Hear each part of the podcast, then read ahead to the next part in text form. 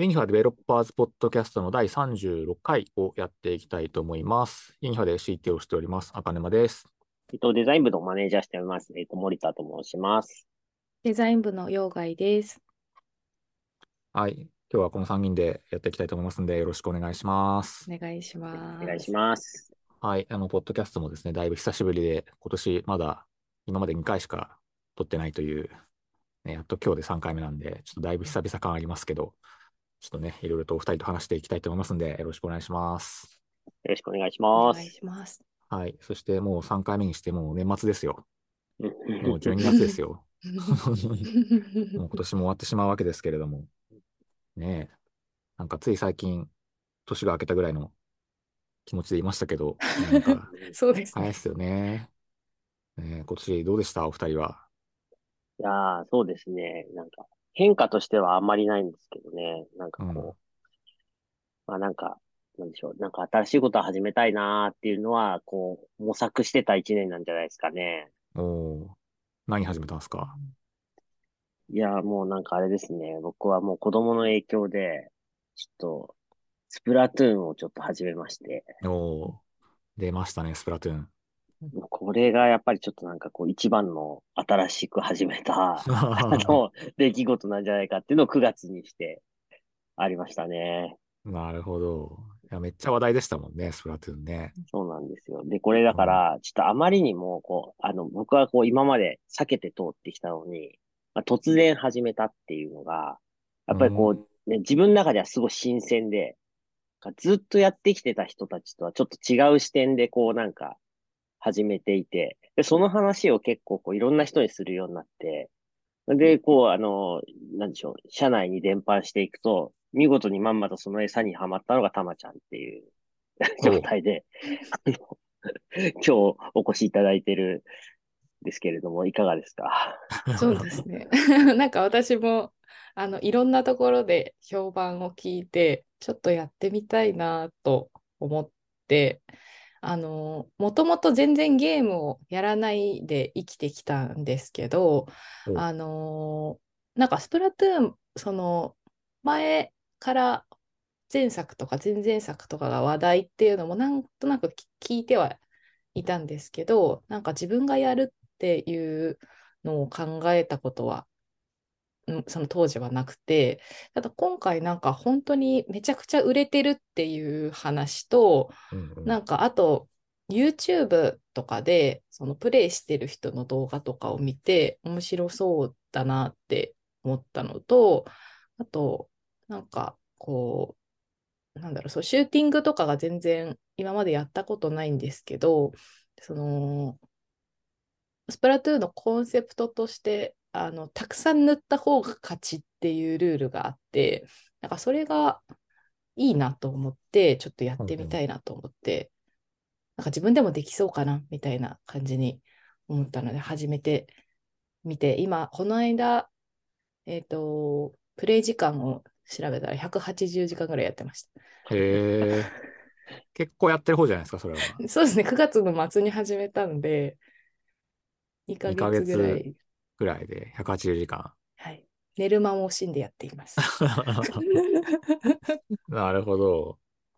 あれで、浩平さんも one、two やってなくて three からってことですか？そうですね。うちの場合は2は子供がやってて、まあ僕もや、最初やったんですけど、あの、はいはい僕はもう本当買った初日触ったかなぐらいで、そこからもう全然触ってなくて。で、これはなんか僕もなんかまだまだこう、いろいろこう、ハードルがあって、まずちょっとオンラインっていうものにと抵抗があったんですね。うんうんうんやっぱりオンラインでなんか知らない人とやるみたいなのがあって、うんうん純粋に怖いって思ってたんですよ。うんはいはいはい で、だから、それがあったから、ちょっとこう、ヒーローモードっていう一人用のプレイをちょっとやったんですけど、うんうん。あんまり一人でやってて面白いもんではないというか、あの、そそれなりにこう行くとですね、ちょっと疲れてやめちゃうんですけど、うんうん。なんかそれをやっぱこうやっていって、まあ一応なんかこう子供たちもその一人用でずっとやっていたんですけど、なんかなかなかこう見てて、やっぱ全然うまいんですよね、こう僕よりも。で、こう、その時は、一旦、まあ、それで終わってたんですね。で、このオンラインに入るきっかけになったのが、こう動物の森がやっぱり出た時で、はいはい。で、この時に、やっぱりこう友達の島に遊びに行きたいとか、まあそういうこの要望が出たのがあって、まあとりあえずオンラインはちょっと一回入ってみようっていうのが入った後、ちょ爆発的にうちの中で、モンハンが流行って、なんか、まあ、モンハン用にスイッチ1個買って、ファミリーアカウントにして、全員使えるようにしてみたいなことやってたら、まあまあ、それなりにこう、任天堂にお世話になっていたら、まあこの9月のタイミングでこう出て、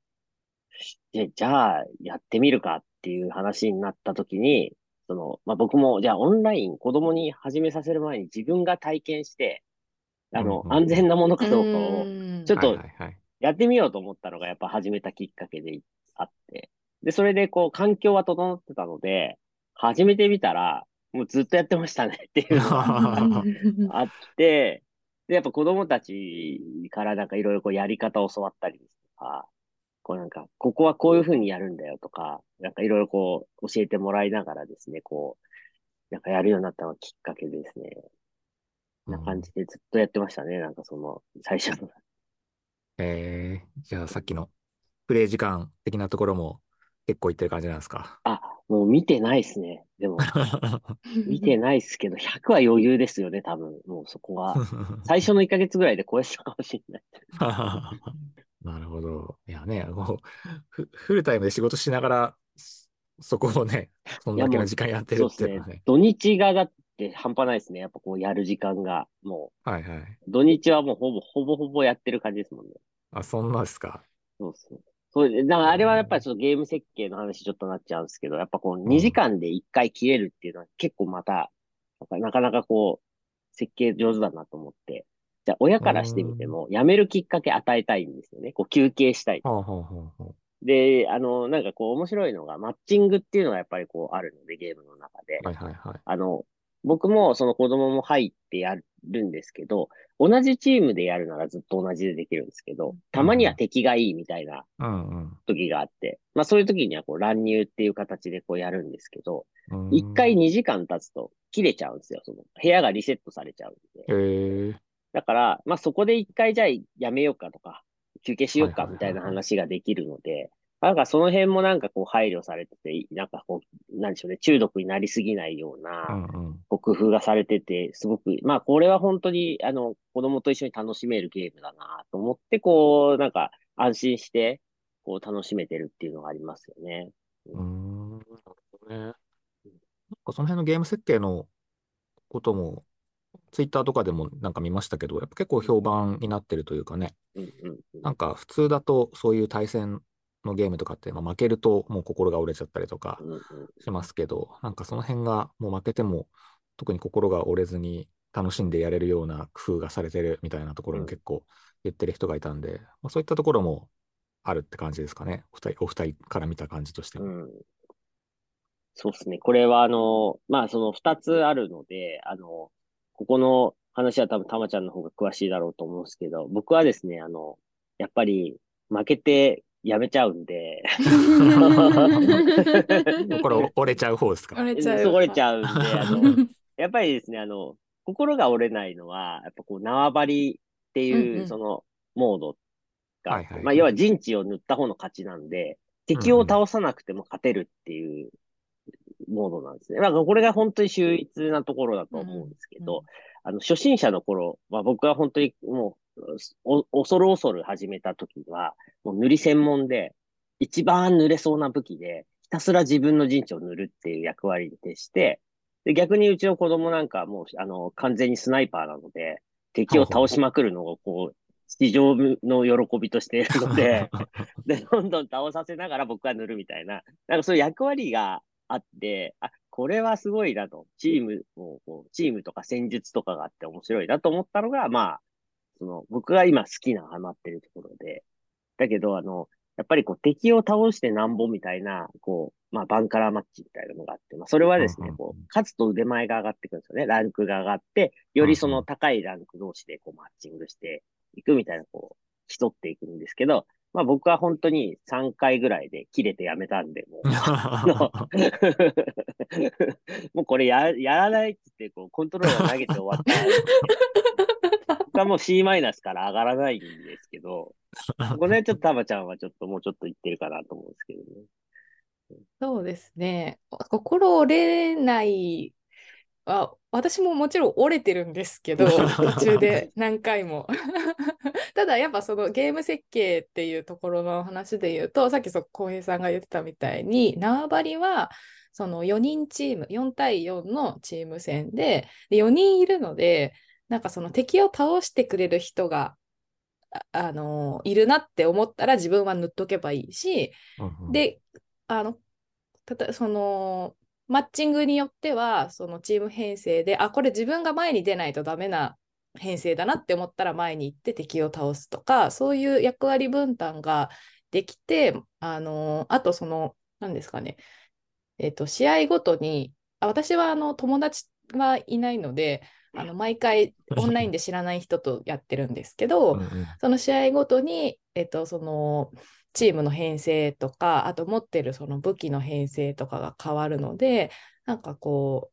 毎回こう新鮮な気持ちで対戦できるし、負けちゃって、なんか例えば自分があんまり良くない動きをして負けちゃっても、ごめんって思うけど、1回で終わりなので、もうそれで1回気持ちをリセットして次は頑張ろうみたいな感じになれるし、なんかその、なんだろうな、一緒に戦ってる人も、みなんだろう、こう全然知らない人なので、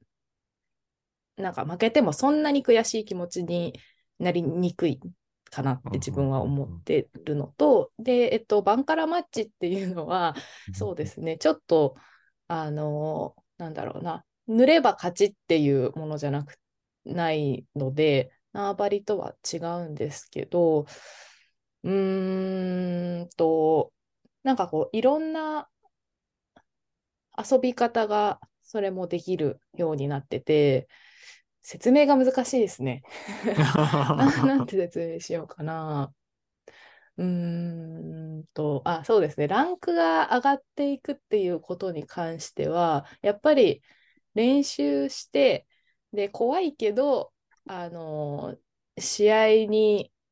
こう勇気を持って出てみると、自分の悪いところとか、ここもうちょっと強くしたいなみたいなところとかがこう分かってくるので、心を何回か折りながら、でもこう、でも、あ、今回はちょっと上手にできたな、みたいな、ちょっとしたこう成功体験とかがあると、あ、もう一回やってみようってなる。なんかその感じが結構楽しくて自分はハマりました。全く同じことを子供からやられました。もう一回チャレンジしてみたらっていう。言われたんですね。お あの子さんから言われるってすごいですね。あの、楽しさ知る前にやめちゃってるよって言そう。かもしれない。すごい大人みたいなことを言いますね。そうそうそう。だから、やっぱり、なんか練習して上手くなるのって、うんうん。何でも一緒だよって言われて、だから、楽しくなるまで一回やってみたらって言って、そう。で、そしたらなんか、ちょっとしたことが、こう楽しさ見つけれるんだから、またやる気になったら言ってって言われたんで、今度一緒にやってみようと思ってます。また。セリフからしたら完全逆ではって感じですいや、本ね。当にね、なんかちょっとね、こうスプラの世界においてはまだまだ僕は赤ちゃんなので、本当にいろいろこう教わりながら行ってですね、あの、最近本当にやってるのを見て学んでますよね。だから、ゲームだから、やっぱルールとか、こう、こうなんでしょう、そのセオリーみたいなのがあって、それ知るだけで、こうちょっとこうんう、勝てるようになってくるし。上手な人はこうやってるみたいなのがね、そうそうそうありますもんねあ。そこにいたらいいのかとか、うんうんうん。そっちから行ったらいいのね、みたいなのとかも、なんかルートとかも発見したりするんですよね、やっぱね。うんうんそういうなんかこう観察力みたいなのが鍛えられて、いや、これ本当に教育にもいいし、あの、なんかすごいなって思ってましたね。あります。そのずっと真正面から攻めてると、やっぱ相手も正面から来るし、うんうん。相手も同じこと考えてるんで、もうそこで潰し合いみたいな感じになっちゃって、こう全然うまくいかないんですけど、そういう時にこうちょっとルートを変えてみるとか、うんちょっとやり方変えてみるとか、ちょっと待ってみるとか、攻めたいんだけど今待つとか、なんかそういうのとかをこう学んでいけるから、うん。確かにお子さんとかにも良さそうですよね。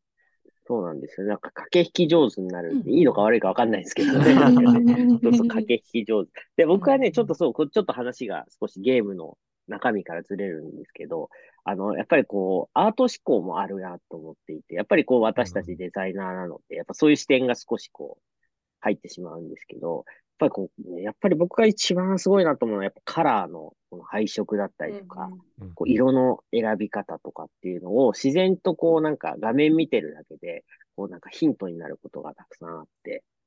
あ、この、この配色ってなんだ、マッチングするじゃんみたいなとか、なんかこうバッティングしないんだとかっていうのがこう改めて見てるとすごく感じていて、これたまちゃんもあの多分感じてると思うんですけど、あの対戦相手との色が、まあいわゆるこう反対色になるわけじゃないですか、全部ね。で、それがやっぱりさ、こう私たちデザイナーの配色としては、こうタブーとされてるような組み合わせであっても、ちょっとずれてたりとか、ちょっとこう違うだけで、こう、絶妙なマッチをするというかね、色がやっぱこう、なんだろう、境界線で混ざり合って隣同士になっても、なんかこう気持ち悪くないっていうか、まあ、その、なんか、選び方とかがもうものすごい、こうやっぱ計算されてるんじゃないかなっていうかね、まあデザインがいいなって思って見てますけども、なんかその辺はどうですか、デザイナー目線では。そうですね。あの、まあ、そもそも多分補色になってるのって、その、色の見え方が、こう、なんていうんですかね、いろんな見え方をする人がいるので、色弱の人とかでも、あの、判別しやすいようにみたいな、あのそういう設定するあの画面とかも確かあったと思うんですけど、だからそういうところにももちろん配慮されてますし、で、あの、浩平さんが言ってた通り、あの、要はインクを塗り合うので、画面がこう2色にこうなるんですけど、その、例えば黄色って言っても、こう、いろんな黄色があって、こう目に突き刺さるような黄色から、目に優しい黄色から、オレンジ寄りだったり、緑寄りだったりとか、いろいろあると思うんですけど、そこら辺のバランスは本当に多分すごいいい感じになってると思いますね。3からなんですかね。なんか2の画面とかだとちょっと印象違ったような気もしたんですけど、あのにはどちらかとういうと、そうですね、メインがネオンカラーだったので、ん、まあうんうんうん。どちらかというとその蛍光色に近いような感じですけど、まあ、3になってね、少しちょっとこの辺が少し落ち着いたというか、だだからこそ大人が少しこう、やってて疲れなくなったっていうのはあるかなっていうのは感じたりしますよね。うんうん。大人が見てこう落ち着くというか、あの、なんか嫌な気持ちにならないというんですね。攻撃的な気持ちにはならないというか。その辺がこうメインカラーにも現れてるなと思ってて。その辺が今年に入ってというか、その発売して、大人がすごいやり出したなっていう印象がすごくて、なんかうちみたいに、あの子供の影響でやり始めた親って、こう社内にもたくさんいたので、うんうんまあ、やっぱりそういうところも一つこう、狙いとしてあったんじゃないかなっていうのはちょっとこう、感じますよね、少し。なるほどね。うんでも多分その3になってさらにその、なんだろう、画質とかも良くなってるじゃないですか、多分。うんだから単純な色だけじゃなくて、その質感というか、うんなんかそういうのも多分2とかから比べると、もっとこううんなんかより、こう、グレードアップしてるというか、うんなんかそういったところもあありそうな気もしますけど、そういったところもやっぱあるんですかね。そうですね。あの、任天堂のゲームの特徴って、台を重ねるごとにアップデートがすごいされるなっていう印象があって、それこそこう大ヒットしたあのあ動物の森だって、こうシリーズを重ねてようやくこうスイッチで爆発しているみたいなところはあって、昔からね、あったものだったりするし、それこそモンスターハンターとかなんかもね、ずっと昔からあるものがこうアップデートされていって、こう今の形になってたりするっていうのを考えると、まあ、やっぱりこうスプラトゥーンの進化っていうのがこう、あの、すごく見えて、2ももちろん大ヒットだったんだけど、3はさらにそれを超えてきたっていうのは、まあ、ものすごいことだなっていう、いうところですよね、やっぱり。で、なんか僕が印象的だなと思ったところの、その色の、あの、なんでしょう。えっ、と、進化で言うと、こう、例えばグラデーションとかに、こう、黒を混ぜないっていうか、あの、これちょっと僕は合ってるかわかんないんですけど、あの、なんかこう、陰影を出すのに、多分ね、デザイナーの方のブログにちょっと載ってたんですけど、陰影を出すのに、やっぱあの、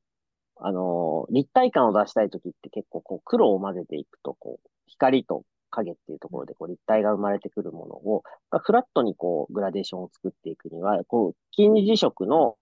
えー、色を使って作ると、まあその、なんでしょうね、その立体感が抑えられるというか、まあ、そういったところがこう、例えばギアとか、キャラクターとかにも、なんか至るところに使われていて、そういうのがすごくこう、やっぱりこう、なんだろうな、あの、計算されてるんだろうなって思ったり、やっ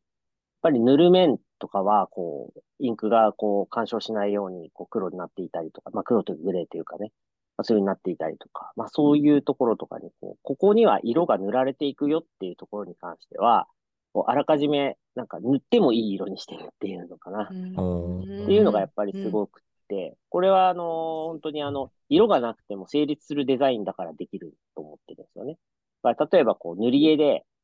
まっさらな塗り絵なんだけど、あの、上上に色を塗っていったときに、その、どの色でも塗り絵は完成するんですよね。うんうん、子供によっては。見本通りの色に塗らなくても、なんか完成してくるんですよね。なんかそういう世界なんじゃないかなと思って。だからすごい、あの、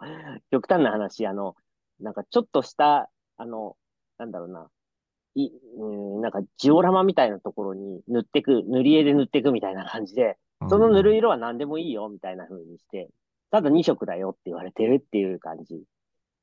がなんかこうデザインのベースになってるから、おそらくこう多分何色を塗ってもいいデザインっていう風に設計してんじゃないかなって思うんですよね。へえ。うん。なるほど。塗られた時のことまで考えられてるわけなんですね。そうそうそう、そうなんですよ。で、僕らデザイン作るときって、まあなんか配色とか決める前に一回グレースケールデザインっていうのもやったりすることがあって、要は色がない状態で、ちゃんと情報が正しく伝わるか、みたいな、こう、あの、なんでしょうね、そのグレースケールでデザインをしてから、まあそこから色を乗せていくっていうこと、まあよくある手法ではあるんですけど、まあ、そこら辺の設計がもうともかくすごいなと思っていて、なんか色があると、そのブランドらしさとか、メーカーらしさとか出る、世界観が出るんですけど、色がなくても、その世界観が出せた上で色が乗っていくっていうのがすごいですよね。どの色が乗ってもその世界観が出せるっていう。そこら辺がやっぱりこう、僕はデザインを見ててなんかもうものすごいなっていうのに感じてるとこですかね。なるほどね。なんか、スプラトゥーンってこう、なんか一色のイメージカラーがあるかっていうと多分そうじゃない気がしてて、うん、なんか、うん、なんだろう。いろんな色をめっちゃ使ってるんだけども、なんかそれこそグッズとかを見て、なんか配色を見ると、なんかスプラトゥーンっぽいっていうのが、なんかあるというか、なんかその辺も、なんか私デザイン、全然デザイナーじゃないんで、などうやってそこがこう考えられてるのかとかわかんないんですけど、なんかその、ね、決まった色じゃないんだけど、それっぽさを、配色でそれっぽさが出るってなんかすごいなっていうのは、なんか思った記憶がありますね。うん。うん。まあそうですね。色味もそうだけれども、多分形とかもそうで、なんかこう、まずインクっていう特徴的なものなので、ただの丸じゃなくて、なんかそこからちょっと滲んでるとか、うんうん、なんかこう、形がこう、声援じゃないっていうのがもうまずスプラっぽいなって思ったり。はいはいはいはい。あとやっぱこう、ゲームの中でこう、言語をこう、なんか日本語じゃないですよね。なんかこう、表示されている文字とかが、ね。はいはいはい。なんか、そう、そういうところがこう、世界観の演出になってて、それって色関係なくできるじゃんっていうところが、うんうん、やっぱりその世界観で成立してるからこそ、何色を乗っけてもそれっぽく見えるっていうのは、すごいなと思いますね。うん、なんかタイポグラフィーとかも確かそのスプラトゥーン用のフォントみたいなのが作られてたような気が。イカフォントっていうのがあるみたいですね。あ、そうですよね。うんうんうんうん。それはなんか多分確か1か2の時に見たことがあって、うん作り込みすごいなって思った記憶があったので、うん、そういう意味でもなんかちょっと気になってたっていうのがありますね。だから分解していくと多分色っていうのも世界観もあるけれども、それ以前の世界観の作り方がまず丁寧に作られているから、色を乗せた時にこう完成していくっていうのが成立してる気がしますよね。なるほど。フォントまで作り込んでるわけですね。それはすごいな。あれすごいですよね。やっぱあとキャラクターもですね、あの、インクの色に合わせて髪の毛の色が変わるんですけど、うん、それも成立しちゃうんですよね。どの色になっても。その辺とかもやっぱすごいなっていうのはありますよね。あの、あれなんですよ。だからゲームをやってるだけで、ちょっとそのデザインの勉強になるなっていうところで、あの、思ってるんで、ちょっと業務時間にやっても大丈夫ですかね。ちょっと参考っていうかね、アイディアをこう、ほら、リフレッシュしてアイディアを出すために、ちょっと、そういう時間いただけたらなっていうのは、ちょっと冗談ですけれども。なるほど、なるほど。そうですね。じゃあ、ちょっとそれは、あの、やった場合のメリットを定量化していただけたら、ちょっと考えましょうか。実験ということで、ちょっととりあえずやってみますか、じゃあ。研究開発的な？ええそうですね。なるほど。じゃあそこは、あの、今後、可視化、可視化してもらったらちょっと検討します。わかりました。なんか、たまちゃん、あはい。あ、どうぞどうぞ。あ、いいですか？なんか、うん。いや、私もちょっとデザイン、デザイナー視点かわかんないですけど、なんかここいいなと思ってるところがあって、うんあの、そのキャラクターの話が出てきましたけど、あの、スプラトゥーンの中で、その、えっと、チーム同、チーム、同じチームの人と、あの、コミュニケーションをする仕方っていうのが、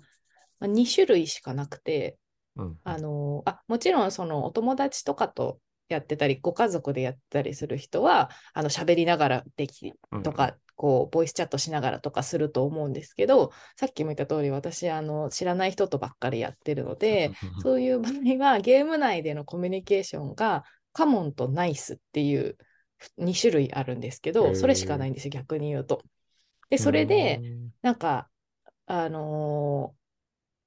なんだろうな。あと、まあ、ヘルプとかっていうのになる時もあるんですけど、まあ、基本その2種類ぐらいしかなくて、で、それもなんか結構面白いというか、その限られた情報をこうどう使うかみたいなので、でも意外とそのカモンとナイスで、あの、やり取りができるっていうのも面白かったのと、あ、でもね、今喋ろうと思ったのはこれじゃないんですよ。そのカモンとナイスの 話。あの、えっとですね、そのカモンとナイスについてるモーションがすごい可愛くて、うん。あの、対戦する前に、そう、待機場所みたいなところがあるんですけど、そこで、あの、えっと、カモンとかナイスとかっていうのをこう試しに、あの、押してみるっていうのができて、その時に、あの、キャラが喋るんですけど、でもカモンとは言ってなくて、なんかほにゃほにゃみたいなことを喋りながら、音が出て、で、文字でカモンって出てくるって、ナイスもなんかほにゃほにゃって言って、何て言ってるか分かんないんだけど、あのそのナイスっていうそのキャラのモーションとともに、あモーションとナイスっていう文字が画面に出て、で音が出て、でそれがナイスのあのアクションみたいな感じになってる、なってて、それがすごい可愛いのと、あとなんか、あの何にもしてない時に人の形のキャラクターを走らせる走らせる歩かせる時の音とかもすごい可愛いんですよ。歩いてる音とか。うん。あとえっとインクをこう巻き散らしてそこを潜ってイカになって潜って移動ができるんですけどその潜る時のドボンみたいな音とか移動すると、それはそれでこう水し水しぶき、インクしぶきをこう上げながら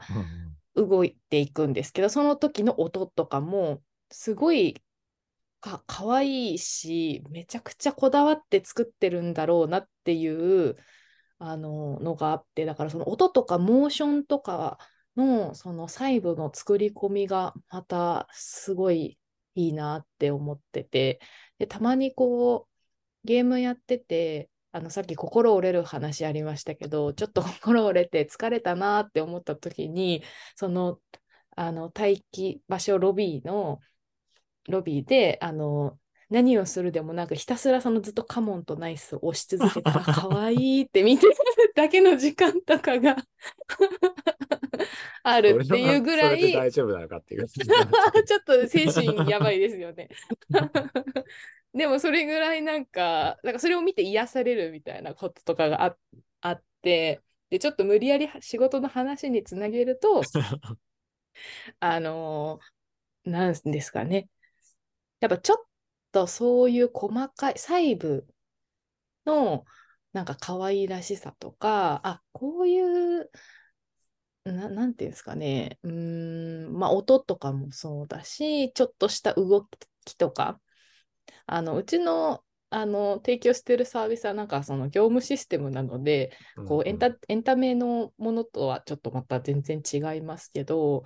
でもなんか例えば画面の中でちょっと可愛いイラスト入れてみようみたいなこととかをやってたりしてて、そういうのとか、あとなんかこう操作が完了した時に出てくる完了メッセージ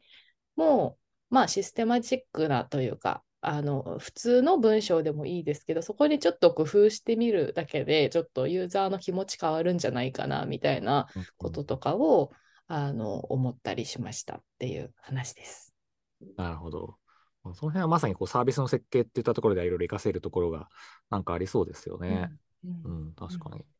まあなんかその辺ってね、やっぱこうウェブで言うと多分マイクロインタラクションに近いところがある。うんうんうん。例えば状態変化を示すようなので言うと、ウェブで言ったらママウスオーバーっていうか、ホバーするときとかっていうのもそうだし、あとね、さっき言った通り、こう完了変化というか、完了の時とか、まあ、何かユーザーのアクションに対して表示を変えるときみたいなときに、こう状態変化としてモーション使ったり、まあマイクロインタラクションによって、こう人をワクワクさせたりっていうところは、やっぱ学ぶべきところがたくさんあって、そんな小さいことの積み重ねができるようになってくると、やっぱりこうサービスの進化にもつながると思うんで、まあなんか今はね、本当にそういうところまでこう手が回る余裕があるかっていうとそこまでないし、まあ結構こう開発のそのサイドからすると、それってやる必要ありますみたいなことになってしまう話がすごく多いので、まあ我々もできればこう、こう実装が簡単に済むように、うんこうちょっとやってみたりとか、まあちょっとフロント部分に関しては少しこうちょっと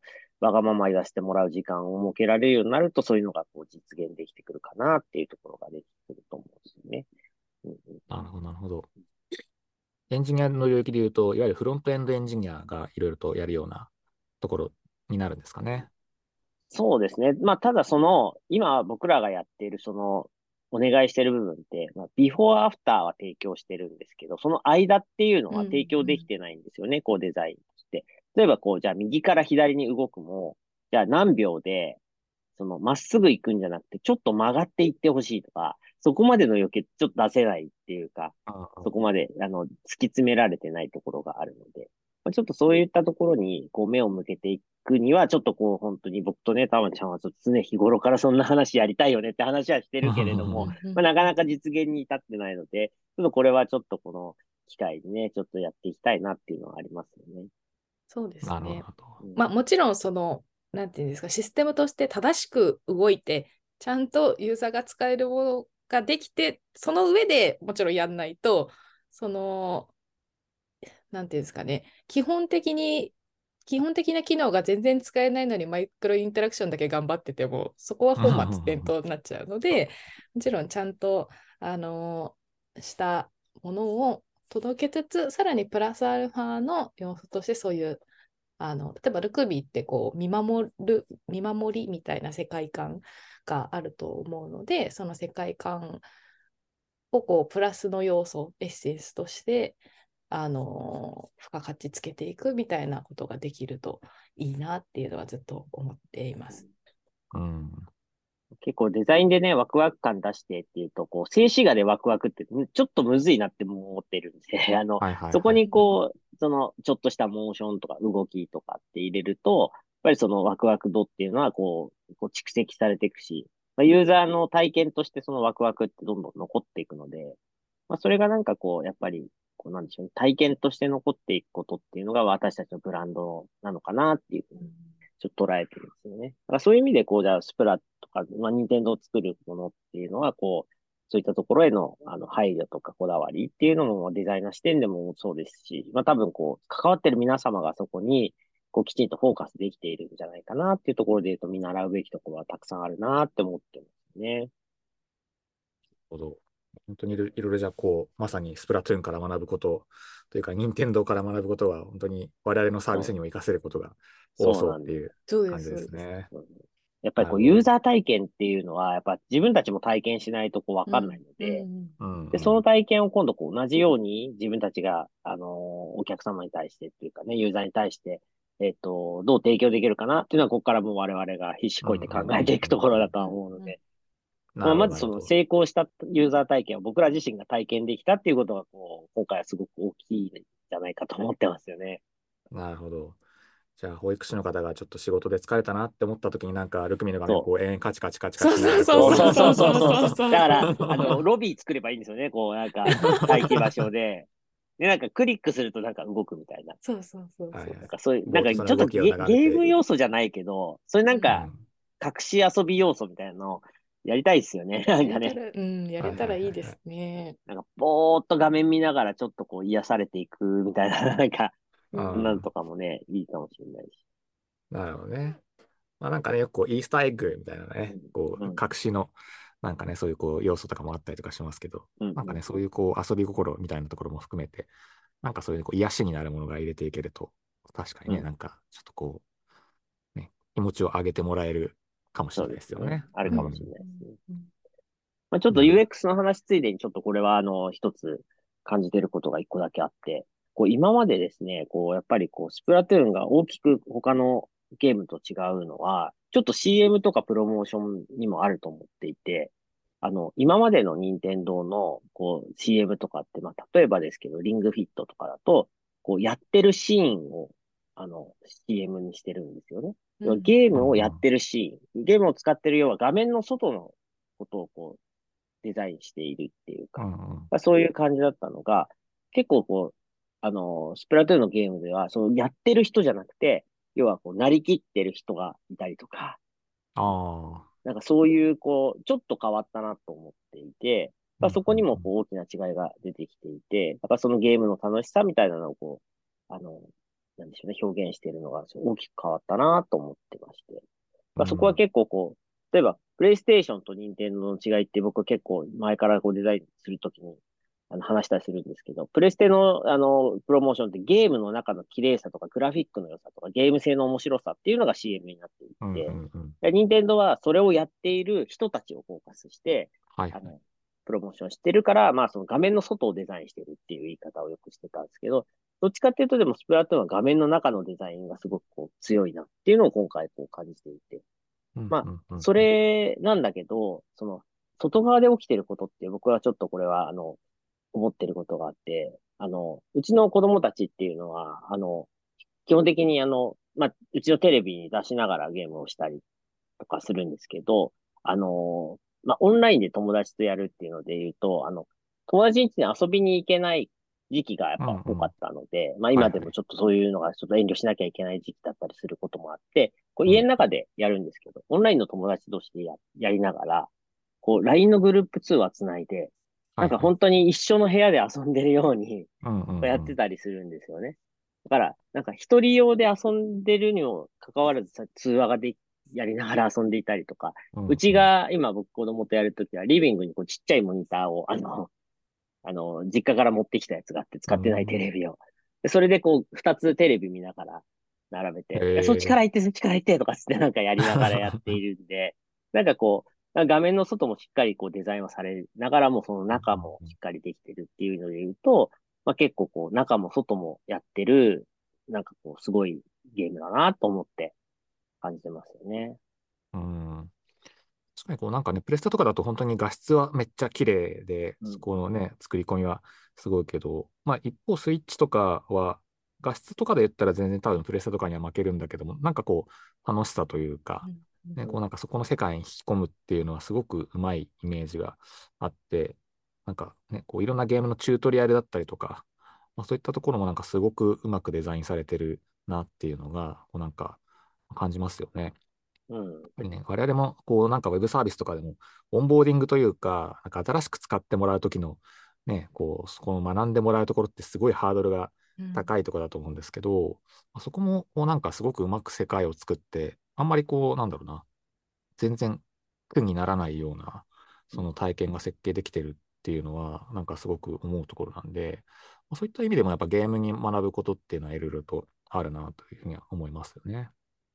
そうですね。だから私たちは本当にデザインするときに画面の中だけをデザインしていくっていうよりも、画面を見てる人までデザインしていくっていうか、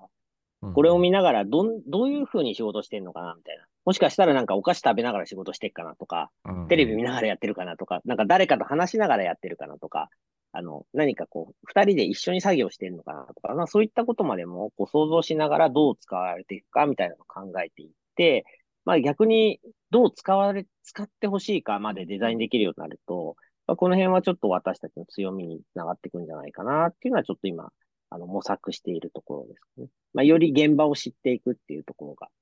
なんか学べてるんじゃないかと思いますね。うんうん確かに。そういうのもやっぱこうユーザーに対する解像度がすごく高くないとなんかできないんだろうなというふうには思うんで、まあ、まさにこうなんか、まあ実際どうやってるかわかんないですけど、そういうこうなんかね、任天堂としてもユーザーを知るための何か取り組みというかね、そういったところなんかやってんのかなっていう気がしますね。うんうんね我々も時々ね、まあ、ユーザーインタビューとかしてますけど、うんそういったところからさらにね、こう、デザイナーとかエンジニアももっと解像度をね、こう高めていくと、そういう遊び心的なところとかも含めて、なんかね、こう刺さるものが作っていけるのかなっていう気もしますよね。そうですね。なんかあのーやっぱり僕はあの、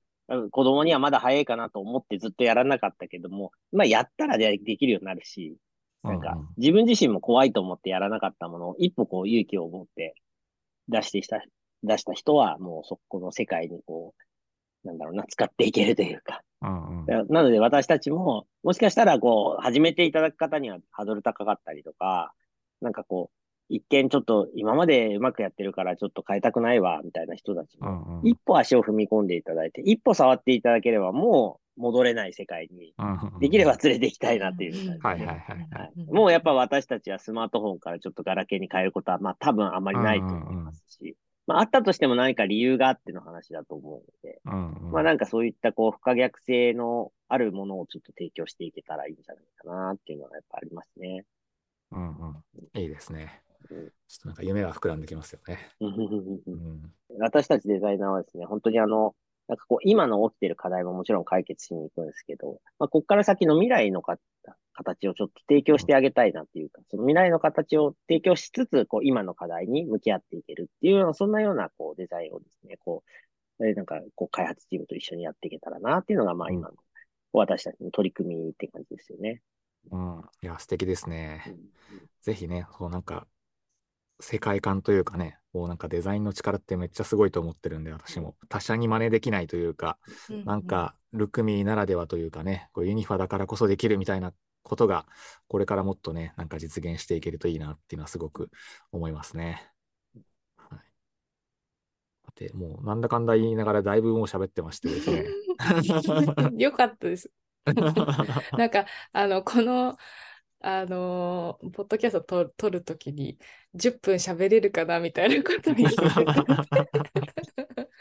全然いっぱい喋れましたね。ね、うんうんあれ、もう語りたいことがいろいろああったじゃないですか。うんうんうんね、あとなんかたまちゃん語り残したこととかないですか？ああ、そうですね。いや、本当、あの、浩平さんが今、こう、最後に言ってくれた通りなんですけど、あの、なんか途中で、赤沼さんが言ってたみたいに、こう、なんか、これってスプラトゥーンっぽいよね、みたいな、あの、ものが、